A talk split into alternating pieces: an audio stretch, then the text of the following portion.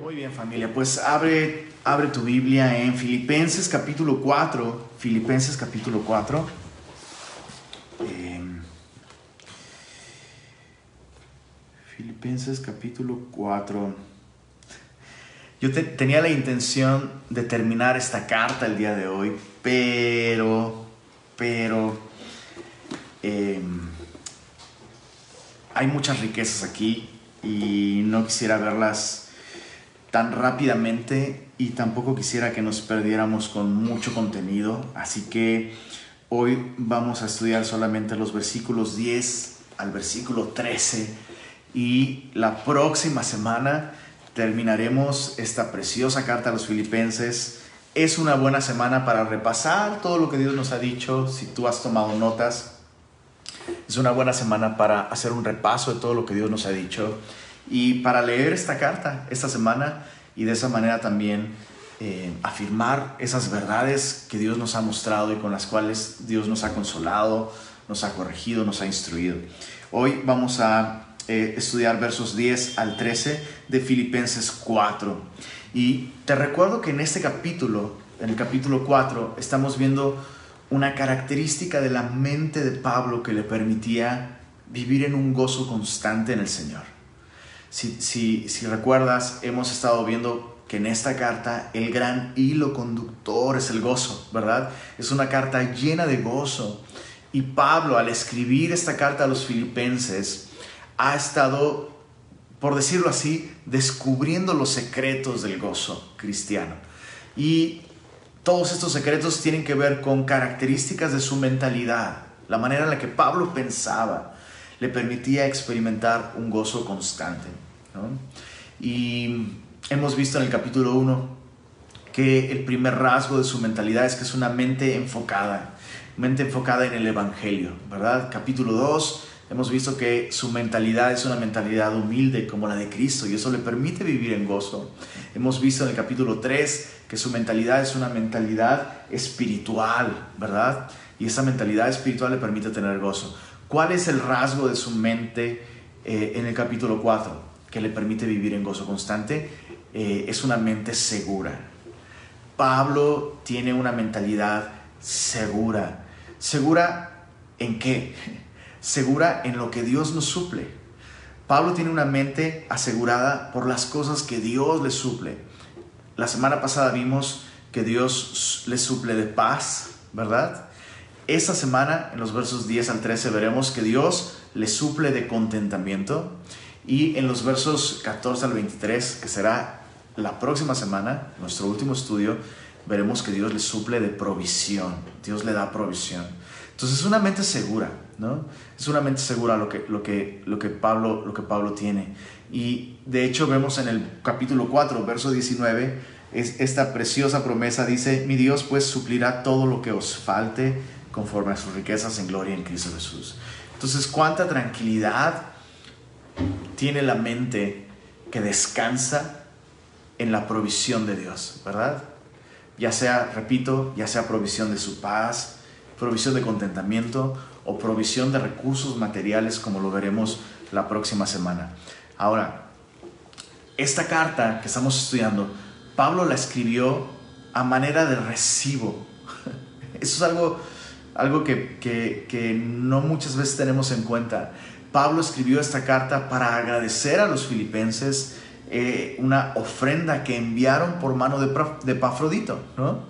Y es asombroso pensar que una ofrenda económica enviada a Pablo produjo, o sea, el resultado de esos recursos económicos eh, fue una gema de riqueza espiritual que hoy estamos, el, día de hoy tú y yo estamos disfrutando y es la carta a los filipenses. Y es increíble esto, ¿no? Es increíble pensar que nuestros recursos económicos pueden generar tanta riqueza espiritual.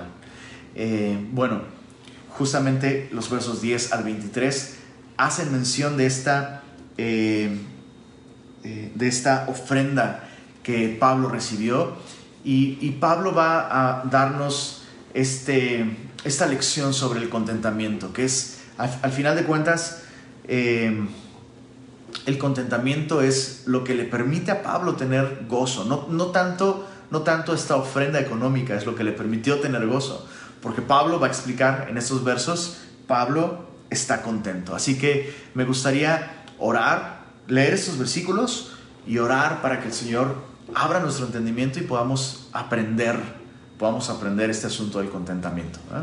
Dice capítulo 4, versos 10 al 13. En gran manera me gocé en el Señor, de que ya al fin habéis revivido vuestro cuidado de mí, de lo cual también estabais solícitos, pero os faltaba la oportunidad. No lo digo porque tenga escasez, pues he aprendido, subraya eso, he aprendido a contentarme cualquiera que sea mi situación. Sé vivir humildemente y sé tener abundancia en todo y por todo estoy enseñado, así para estar saciado como para tener hambre, así para tener abundancia como para padecer necesidad. Todo lo puedo en Cristo que me fortalece. Señor, queremos agradecerte lo mucho que nos has bendecido a través de tu palabra. Gracias por cada lección, Señor. Cada semana nos has, nos has hablado acerca de cosas que necesitan cambiar en nuestra manera de pensar para experimentar tu gozo, Señor. Y el día de hoy no es la excepción. Así que te rogamos, Señor, especialmente en este tema del contentamiento, te rogamos que tu palabra derribe toda noción, toda idea, toda ideología, toda doctrina que va en contra de la verdad de tu palabra Estamos bien viciados, Señor, esa es la verdad. Estamos enfermos, Señor. En nuestro corazón anhelamos la autogratificación constantemente, Señor. Somos mal agradecidos, vivimos constantemente codiciando cosas. Perdónanos, Señor, y lava, lávanos con tu palabra, pero también transforma nuestra manera de pensar, Señor. Te pedimos, Señor, eh, todo esto en el nombre de Cristo Jesús. Amén, amén. Qué increíble porción, ¿verdad? Probablemente te sorprendió. Te sorprendió, eh, si nunca habías leído esta carta en su contexto, probablemente te sorprendió eh, el verso 13, todo lo puedo en Cristo que me fortalece, porque tal vez lo has escuchado, ¿no? Y dices, oh, yo había escuchado ese texto muchas veces, pero jamás había considerado el contexto en el que se encuentra. Bueno, pues mira, mira qué, increíble. Pablo suelta esta joya, ¿no? El verso 13, en medio de una porción en la que Pablo está hablando de su relación con las circunstancias. Pablo no está hablando de, no sé, de hacer deportes, ¿no? De, bueno, voy a echarle ganas en mi dieta y me voy a aplicar y voy a comer sano y voy a bajar de peso y voy a perder esos 8 kilos que tengo extras porque todo lo puedo en Cristo que me fortalece. No, Pablo no está hablando de dietas, Pablo no está hablando de deportes, Pablo no está hablando de nada de eso. Pablo está hablando de una actitud ante las circunstancias. Contentamiento. El verso 10 comienza diciendo, en gran manera me gocé en el Señor de que ya al fin habéis revivido vuestro cuidado de mí. Esta, expresión, revivido vuestro cuidado de mí, eh, pinta la imagen de, una, de un árbol o, de una flor que, casi se marchita con el invierno, pero que en primavera resurge una vez más. ¿no? Y es interesante que Pablo ocupe esta expresión, porque después dice, de lo cual también estabais solícitos, pero os faltaba oportunidad. Los filipenses han participado económicamente apoyando el ministerio de Pablo desde el principio. Y algo sucedió que impidió que los filipenses siguieran participando por un tiempo con él y por eso Pablo usa estas, estas imágenes, ¿no? Eh, ha, vuelto a florecer vuestro cuidado de mí. Y Pablo es muy cuidadoso. Y Pablo dice, yo sé que ustedes estaban solícitos de hacerlo, pero os faltaba oportunidad. Esta palabra oportunidad eh, eh, es, es, la palabra akaireomai. Yo sé, nomás yo sé, eh, nadie habla griego el día de hoy, pero, pero hemos estado familiarizados con esta palabra, porque cuando estudiamos Efesios hablamos del, del, del kairos, en contraste con el cronos, ¿recuerdas? Cronos, de ahí obtenemos la palabra cronómetro, que es lo que mide el paso del tiempo. Tiempo según minutos, segundos, ¿no? La cantidad de tiempo. Eso es el cronos.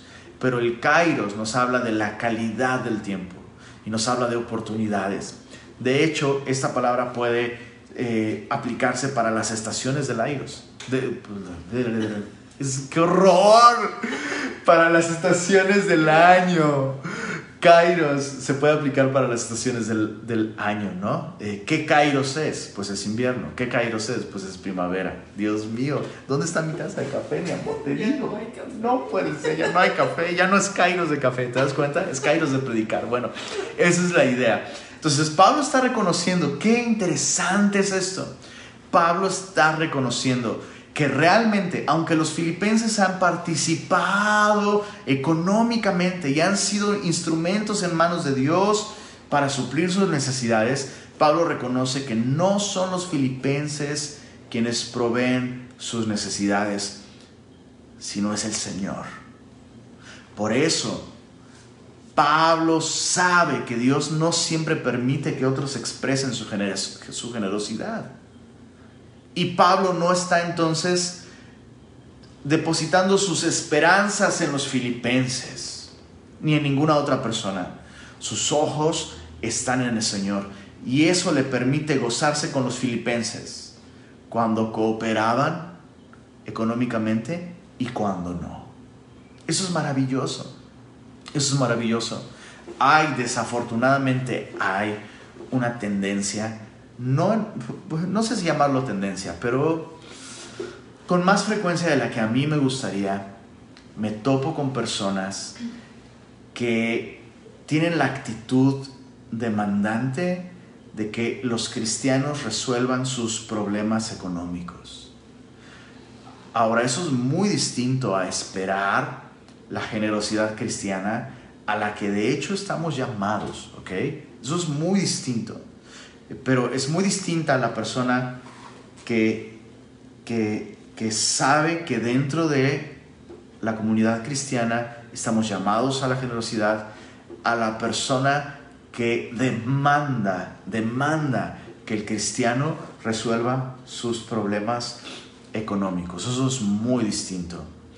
Eh, ¿Cómo reconocer uno de otro? Bueno, el que sabe que estamos llamados a la generosidad, de hecho, lo que busca es dar, no busca pedir, porque sabe que estamos llamados a la generosidad. Y el otro, pues bueno, hay muchas maneras en las que eh, las personas pueden demandar.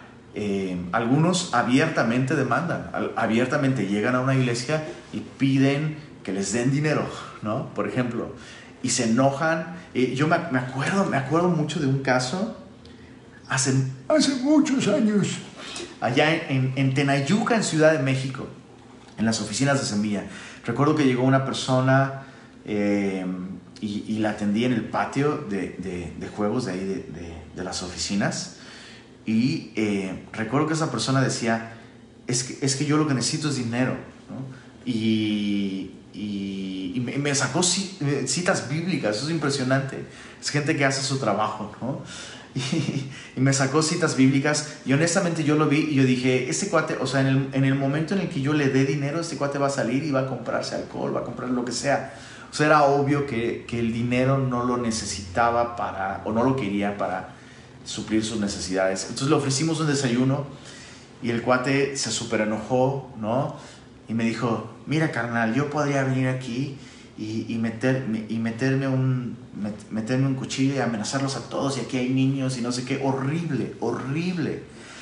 Y le dije, bro, lo que necesitas no es dinero, lo que necesitas es que Dios cambie tu corazón. Y la persona así con amenazas, bro, con amenazas eh, súper horrible, ¿no? La persona se levanta y se fue, se, se, levanta y se va. Y hay personas que así abiertamente eh, intimidan, amenazan, demandan. Otros lo hacen de un modo muy manipulador. Otros lo hacen de un modo muy manipulador. Em, y, muchas veces incluso las reuniones de oración. o, los grupos de discipulados, o los grupos, ¿no? Se pueden volver escenarios en los que hacen su actuación y manipulan, Y bueno, y Señor, pues yo sé que tú puedes mover el corazón de alguien aquí para apoyarnos económicamente, porque tú sabes, Señor, eso es manipulación y eso no está bien. Eso no está bien. O sea, no está bien. Simplemente no está bien. Entonces, Pablo no es ni el uno ni el otro. Y nosotros no debemos ser ni el uno ni el otro. Ni intimidar, ni demandar. Es que yo busco reciprocidad. Yo les he dado y porque a mí no me dan. Eso no está bien. Si das para que te den, eso no es generosidad cristiana. Y manipular tampoco es, tampoco es, eh, esto es una actitud cristiana. Pablo no está manipulando a la gente. Los filipenses han participado mientras Dios se los permite. Y como cristianos necesitamos esto, ¿no? Necesitamos descansar en la soberanía de Dios y gozarnos en Dios. Cuando Dios permite que otros expresen su generosidad hacia nosotros y cuando no. Una vez más quisiera leer el verso 10. En gran manera me gocé en el Señor de que ya al fin habéis revivido vuestro cuidado de mí. De lo cual estabais solícitos, pero Dios no había permitido, no era el tiempo. Y Dios, ya sea por, cualquier razón que sea, es Dios, es Dios el que cuida de mí. Necesitamos esa actitud, chicos. Necesitamos esa actitud, que, que tiene sus ojos en el Señor, que descansa y depende del Señor y no de los demás, no de aquellos que me rodean. Qué importante es esto, qué importante es esto. Lo, lo voy a decir una vez más, hay una gran diferencia entre aquellos que, que están en un momento vulnerable y de necesidad y que piden oración. Eso, eso está bien. Por favor, oren por nosotros, que el Señor provea de un empleo. Oren por nosotros, que el Señor provea para nuestras necesidades. Eso está bien, pero es distinto cuando ya literal haces toda una puesta en escena, ¿no? Y te digo a ti, Señor, para que me escuches tú, hermanito, ¿no? E, eso está mal, eso es jugar con Dios y eso y eso es manipular a, aquellos que nos rodean. Eso no es amor y eso no está bien. Y ese tipo de personas que manipulan tienen que ser exhortadas. Tienen que ser exhortadas, porque lo que necesitan no es que tú les resuelvas sus problemas económicos. Lo que necesitan es poner sus ojos en el Señor. Entonces, cuidado, cuidado con ese tipo de personas. Dice el verso, dice el verso 11. Y mira, una vez más, Pablo ya fue muy claro aquí, ¿verdad? que Pablo entiende que no son ellos quienes cuidan de él y que no es que ellos no hayan estado solícitos por el apóstol. Pablo ya dejó eso claro, ¿no? Dios determina los tiempos, ¿no? Y les faltaba el tiempo, no era el, no era el kairos, eso es lo que significa, les faltaba oportunidad, a kairomai, sin kairos, no era el kairos, no era el tiempo, Dios no había dado oportunidad para que eso supiera, y mis ojos están en el Señor. Pero Pablo avanza un poco más, en el verso 11 dice, no lo digo porque tenga escasez, pues he aprendido a contentarme cualquiera que sea mi situación. Eso es impresionante. O sea, Pablo dice, hey, no estoy diciendo que ya me estoy gozando en el Señor porque, ay, pues tengo escasez. Y pues, ¿cómo estás, hermano? pues bien, dentro de lo que cabe, ¿no? Ay, pero ya me dieron, ahora soy feliz. Pablo dice, no, no estoy diciendo esto porque tenga escasez. Ahora, quiero aclarar algo. Pablo sí tenía escasez. Entonces, cuando Pablo dice, no lo digo porque tenga escasez, Pablo no está negando que tiene escasez. Lo que Pablo está negando es que Pablo esté diciendo esto, que ahora se goza en el Señor eh, porque ahora recibió esta ofrenda. ¿Se entiende lo que estoy diciendo? No lo digo porque tenga escasez, pues he aprendido a contentarme cualquiera que sea mi situación. Y eso es increíble. Subraya esta, Subraya esta frase, he aprendido a contentarme. Me encanta, me llena de esperanza, me llena, me, me llena de esperanza saber que es posible aprender el contentamiento cristiano. El contentamiento. ¿Qué significa contentamiento? Antes, antes de ver eh, eh, esto de que es posible aprenderlo, ¿no? ¿Qué significa contentamiento? Bueno, la palabra contentamiento, de hecho, no tiene un equivalente en el idioma griego. Este, esta palabra no tiene un equivalente en, el español, pero conlleva la idea de tener, tener en uno mismo los recursos suficientes. Eh, eh, conlleva la idea de, de, competencia, ¿no? Cuando alguien es competente para hacer frente a retos, a desafíos. Entonces lo que Pablo está diciendo es que Pablo tiene en sí mismo los recursos necesarios para hacer frente a cualquier situación y las circunstancias no pueden ni agregar ni quitar nada a su felicidad. esa es la idea de he aprendido a contentarme. He aprendido. He aprendido, dice Pablo. He aprendido esta lección de que Dios me ha dado recursos espirituales internos aquí en mi corazón. Cristo mora en mi corazón y por medio de su espíritu, Cristo me ha dado a mí lo que yo necesito para ser feliz. Y las circunstancias alrededor de mí no determinan entonces el gozo en mi corazón.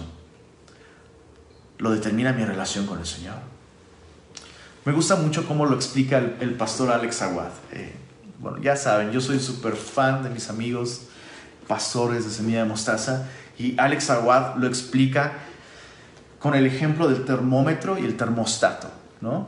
El termómetro es este aparato que simplemente registra o mide la temperatura, ¿verdad?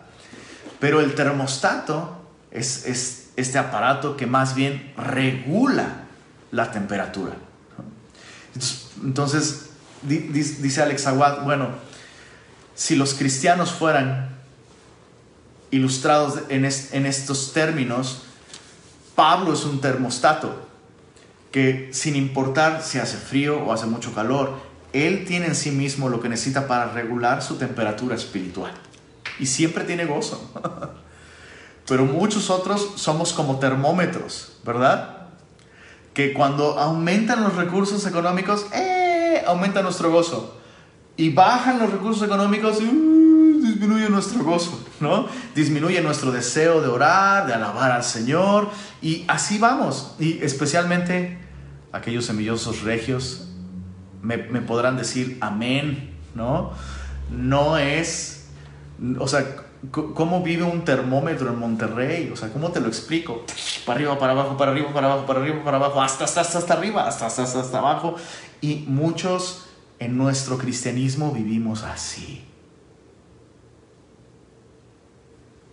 Las circunstancias tienen un impacto tan grande en nosotros que Tan pronto viene la dificultad, la escasez, el, el gozo se nos va, la piedad se nos va, la oración se nos va, el compañerismo se nos va. Nuestra relación con el Señor se ve muy impactada. Bueno, Pablo dice, a mí no me pasa eso. Yo tengo en mí mismo recursos necesarios para hacer frente a cualquier situación. Las circunstancias no agregan ni quitan a mi gozo, a mi felicidad. Ahora, quiero aclarar algo. Pablo no está diciendo que él es un estoico. en ese tiempo en el que Pablo está escribiendo, eh, el estoicismo aún, aún no era eh, toda esta escuela de filosofía que llegó a ser como por ahí del siglo III. Pero el estoicismo, el estoicismo, hay siglos más adelante, ¿ok? El estoicismo va a ser esta escuela de filosofía que enseña que el hombre, el hombre es en sí mismo la fuente de todos los recursos que necesita para hacer frente a la vida, para hacer frente a las circunstancias. Pablo no está diciendo eso. Pablo dice que él tiene en él mismo esos recursos porque los ha recibido de Dios. El estoicismo sugiere que el hombre es la fuente de esos recursos. Y Pablo dice, no, no, no, yo no soy la fuente de los recursos para una vida de gozo. Esa fuente es Cristo. Y Pablo lo explica muy claramente aquí, ¿verdad? Entonces Pablo no está diciendo, yo puedo. No, no está diciendo eso. Eh, Pablo tampoco está diciendo que él es un conformista. Porque no es lo mismo ser un conformista que ser alguien con contentamiento. No, es que eso es es que eso es, eso ser un conformista, es ser un mediocre. No, espérame, espérame. Conformismo o mediocridad no son lo mismo que contentamiento. El conformismo y la mediocridad son una actitud que resulta de la indiferencia. Me da igual, ¿no? Bueno, pero, pero se podría hacer más bien de esta manera, o se podría estar mejor de esta manera, o podrías suplir más necesidades en tu familia. Si te esfuerzas un poco más, ah, no, ah, sí estamos bien.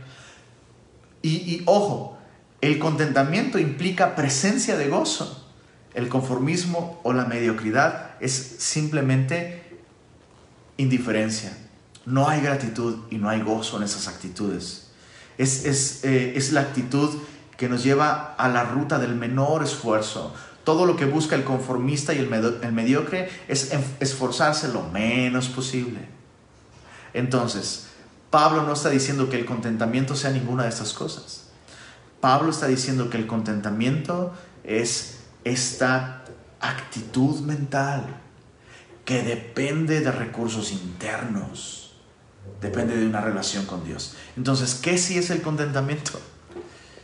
¿Qué es el contentamiento? Me gustaría, me gustaría leer palabras de Jesús para contestar esta pregunta. En Lucas capítulo 12, eh, pues, puedes ir allá si gustas. Lucas capítulo 12.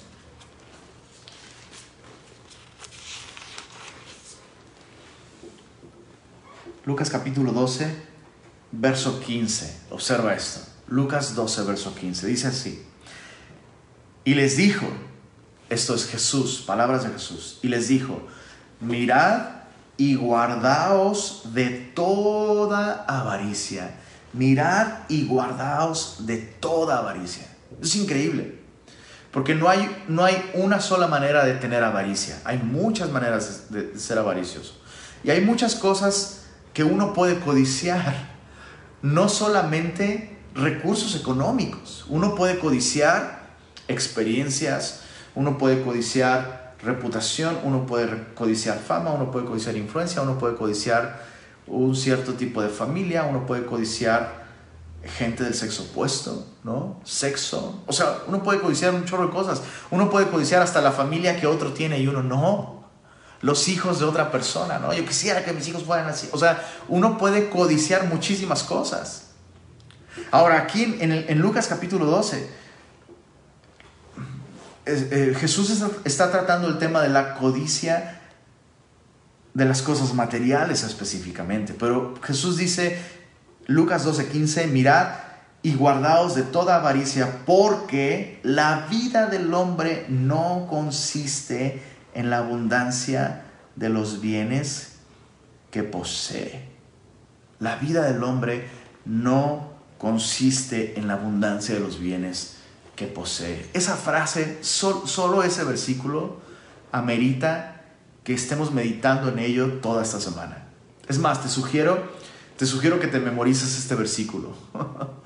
Va a costar trabajo porque nuestra mente está amoldada tanto a la cultura del aquí y el ahora, al materialismo, aún dentro del cristianismo. Hay tantas doctrinas que aseguran que el cristiano está llamado a una vida de abundancia material. Y eso es tan desafortunado, es tan triste, es tan lamentable, porque va tan en contra de lo que la Biblia realmente enseña, de lo que Jesús está enseñando aquí. La vida del hombre no consiste en la abundancia de los bienes que posee. Entonces, ¿qué es el contentamiento? Porque Pablo dice, he aprendido he aprendido a contentarme. Bueno, ¿qué es, qué es aprender a contentarme? Es aprender esta lección que Jesús nos enseña, que nuestra vida no consiste, la vida del hombre no consiste en la abundancia de los bienes que posee. Es esta escala de valores en la que aprendemos a valorar lo valioso y en la que vemos los bienes materiales simplemente como una herramienta, como un medio, pero no como el fin de la vida del hombre. En 1 Timoteo 6:6, para terminar este punto sobre qué es el contentamiento. Primera de Timoteo 6:6, Pablo le dice estas palabras a Timoteo, justamente en un contexto en el que le anima a huir, huir de, las codicias, de, las ganancias deshonestas, huir del amor al dinero, porque es raíz de todos los males.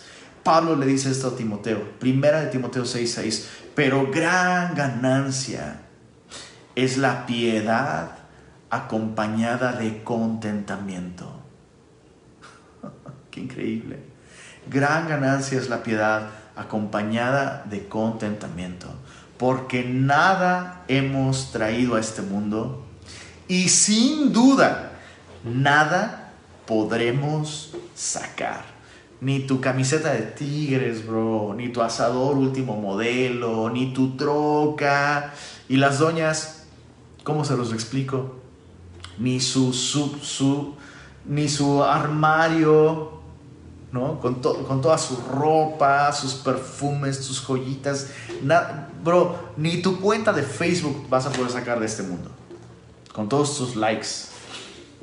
Nada hemos podido. Yo sé que te dije que Lucas 12:15 lo memorizáramos. Memoricemos también 1 Timoteo 6:6. Gran ganancia es la piedad acompañada de contentamiento porque nada hemos traído a este mundo y sin duda nada podremos sacar. Así que, teniendo sustento y abrigo, estemos contentos con esto. Estemos contentos con esto. Qué difícil. ¿Estás de acuerdo? O sea, es difícil. Es, eh, nuestra mente y nuestro corazón está tan orientado a lo económico, a lo material, ¿no? O sea, Jesús en Lucas capítulo 12 continúa diciendo, ¿no? Continúa diciendo, eh, eh, la vida es más que la comida. La vida es más que la comida. Y el cuerpo es más que el vestido. Y nosotros lo tenemos al revés completamente, ¿no? Completamente al revés. Ahora, lo que me da esperanza, regresando a Filipenses 4, es que Pablo dice, he aprendido a contentarme, cualquiera que sea mi situación. Dice el verso 12, sé vivir humildemente. Ese ese es el resultado de este aprendizaje de Pablo. Sé vivir humildemente y sé tener abundancia. En todo y por todo estoy enseñado, así para estar saciado como para tener hambre, así para tener abundancia como para padecer necesidad. Aquí vemos de entrada, vemos con mucha claridad, con mucha, mucha claridad, que ser cristiano no garantiza no garantiza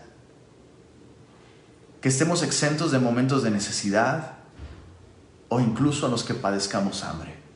A Pablo le pasó. A Pablo le pasó.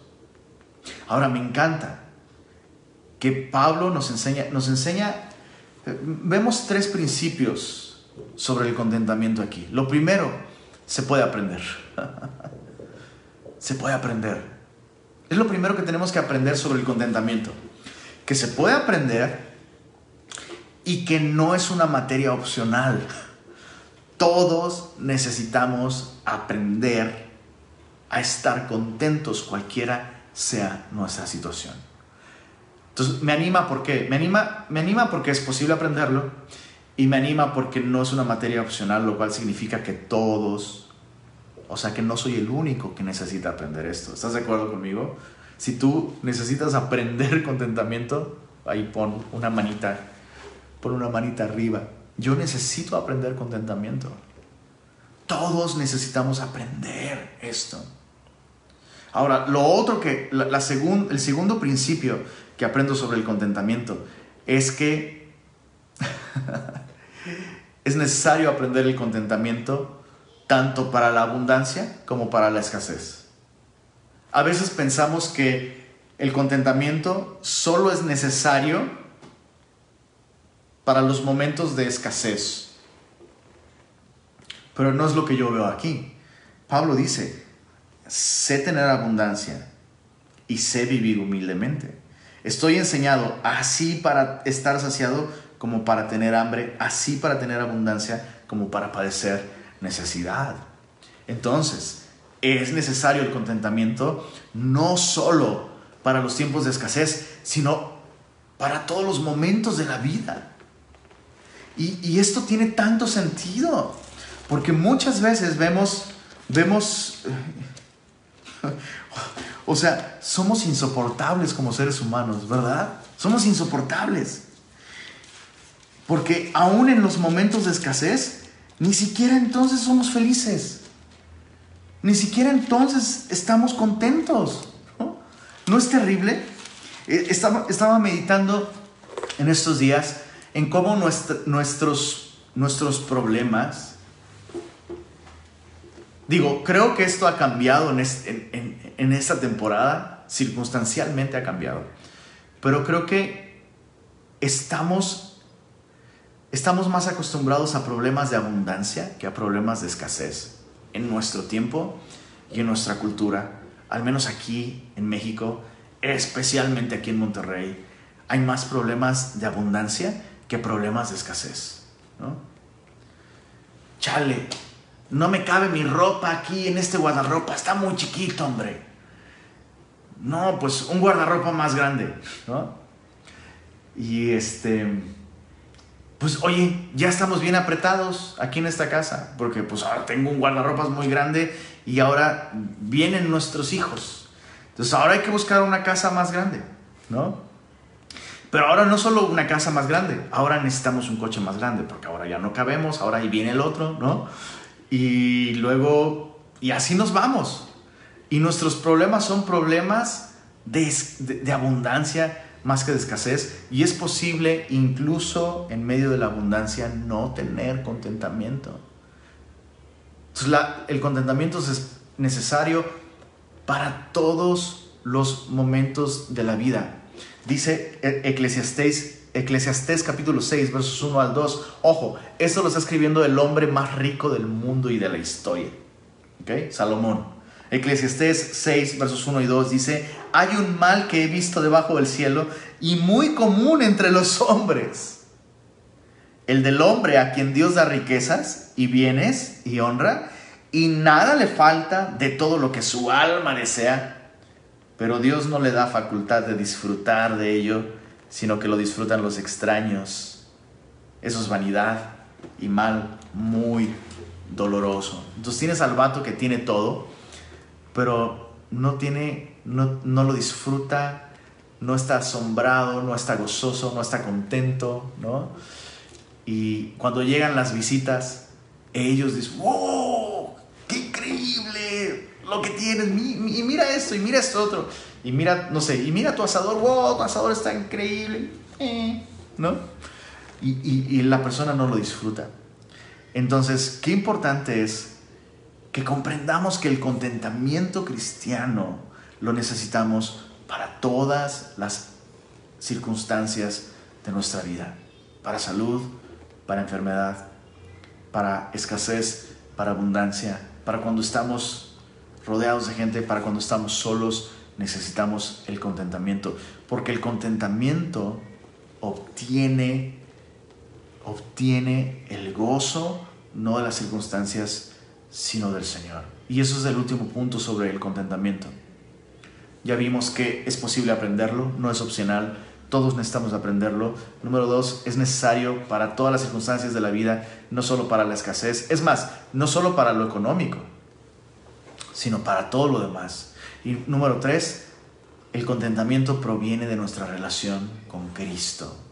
Pablo termina diciendo en Filipenses 4, verso 13, después de decir, bueno, he aprendido, estoy enseñado para tener hambre como para eh, tener necesidad Verso 13, todo lo puedo en Cristo que me fortalece. ¿Qué está diciendo Pablo? Pablo está diciendo que no son las circunstancias las que le han enseñado a tener contentamiento. Ojo, sus maestros no fueron la abundancia y la escasez, sino Cristo. Y si nuestra relación con Cristo no se vuelve la fuente de la que extraemos esa satisfacción. Pasaremos por las circunstancias sin aprender nada. Eh, en el Instituto Bíblico de Semilla de Mostaza hay distintas, eh, distintos reconocimientos al final de cursar el Instituto Bíblico. Y hay uno que simplemente es un reconocimiento de asistencia. Básicamente es un reconocimiento de asistencia. Eso significa que la persona a lo mejor hasta incluso reprobó todo, pero ahí estuvo, ¿no? Y se le da un reconocimiento de asistencia. Y creo que como cristianos muchas veces pensamos que nuestra experiencia es la que nos enseña cosas, ¿no? No es cierto. Experiencia significa simplemente que pasaste por esos cursos y que estuviste presente. Si nuestra relación con Cristo no se fortalece, si nuestra relación con Cristo no es la fuente de donde obtenemos el contentamiento y la satisfacción, la abundancia y la escasez no nos enseñarán absolutamente nada. Por eso es que Pablo está diciendo, después de explicar que ha aprendido, eh, he pasado hambre, he pasado abundancia, he pasado escasez, he pasado eh, tiempos de muchos recursos económicos. Pablo se asegura de que los filipenses no crean que sus experiencias le han enseñado a tener contentamiento. No, Pablo termina diciendo, todo lo puedo en Cristo que me fortalece. Me encanta porque esto es otra manera de expresar Gálatas 2.20, ¿recuerdas? Con Cristo estoy juntamente crucificado y ya no vivo yo, mas vive Cristo en mí. Y lo que ahora vivo en la carne, lo vivo en la fe del Hijo de Dios, el cual me amó y se entregó, se entregó a sí mismo por mí. Pablo vive satisfecho en la persona de Jesús que le ha amado. Por eso es que Pablo puede decir, todo lo puedo en Cristo que me fortalece. La fortaleza que necesito para enfrentar cualquier situación, tanto de abundancia como de escasez esa fortaleza proviene de la persona de Jesús. Es Él, es Él quien me da satisfacción. He aprendido a en cada situación buscar mi satisfacción en Cristo. Cuando tengo mucho, me gozo en el Señor. Cuando tengo poco, me gozo en el Señor. Porque el Señor no cambia. Este es el secreto del contentamiento. ¿Y cuánto necesitamos nosotros, verdad? Eh, eh, en medio, sobre todo en medio de circunstancias como las que estamos viviendo, aprender a estar contentos con Cristo. Si Cristo no nos satisface, nada nos va a satisfacer, ni la abundancia, Esta actitud del apóstol Pablo me recuerda las palabras de San Francisco de Asís, que decía, deseo poco, y lo poco que deseo, lo deseo poco. Entonces, ¿qué es, lo que, ¿qué es lo que deseamos mucho? Deseamos a Cristo. Y de Cristo tenemos mucho. Su amor es eterno. Su palabra es viva, es eficaz. Su espíritu ha sido derramado en nosotros. Así que el creyente puede vivir satisfecho en Cristo y contento. Oramos. Señor, gracias. Gracias por ser tan paciente con nosotros, por ser tan paciente con nuestras actitudes, con nuestra mentalidad que insiste en buscar satisfacción o en, medir y calificar la calidad de vida con el tipo de ropa que usamos, el tipo de comida que comemos, el lugar donde vivimos. Perdónanos, Señor. El día de hoy queremos renunciar a esa manera de pensar, Señor. Perdónanos por esa manera de pensar tan orgullosa, tan materialista, tan contraria a quién eres tú, Señor. Nuestra vida no depende, nuestra calidad de vida no depende ni siquiera de nuestra salud, Señor, o de nuestra fuerza, o de nuestros recursos. Nuestra calidad de vida depende, depende de ti, Señor, de nuestra relación contigo. Perdónanos, Señor, por porque tal vez hemos desperdiciado todas esas circunstancias que hemos atravesado y que tú nos has invitado a encontrar satisfacción en ti, Señor. Y no lo hemos hecho. Perdónanos, Señor. Y gracias, Señor, porque el día de hoy, una vez más tú nos llamas a aprender, aprender a estar contentos. Y nos llamas a depender de ti para nuestra satisfacción, Señor. Ya no queremos ser termómetros, Señor. No queremos que nuestra vida espiritual y nuestro gozo e incluso nuestro ánimo, Señor, vayan de arriba para abajo, a merced de las circunstancias, Señor. Deseamos estar siempre gozosos en ti, Señor, porque tu amor nunca cambia porque tu presencia es constante, Señor, porque tu amor es real. Tú prometiste, Señor, que todo aquel que cree en ti, de su interior brotarán ríos que salten para vida eterna, Señor. Y nos hablas de esa vida satisfecha.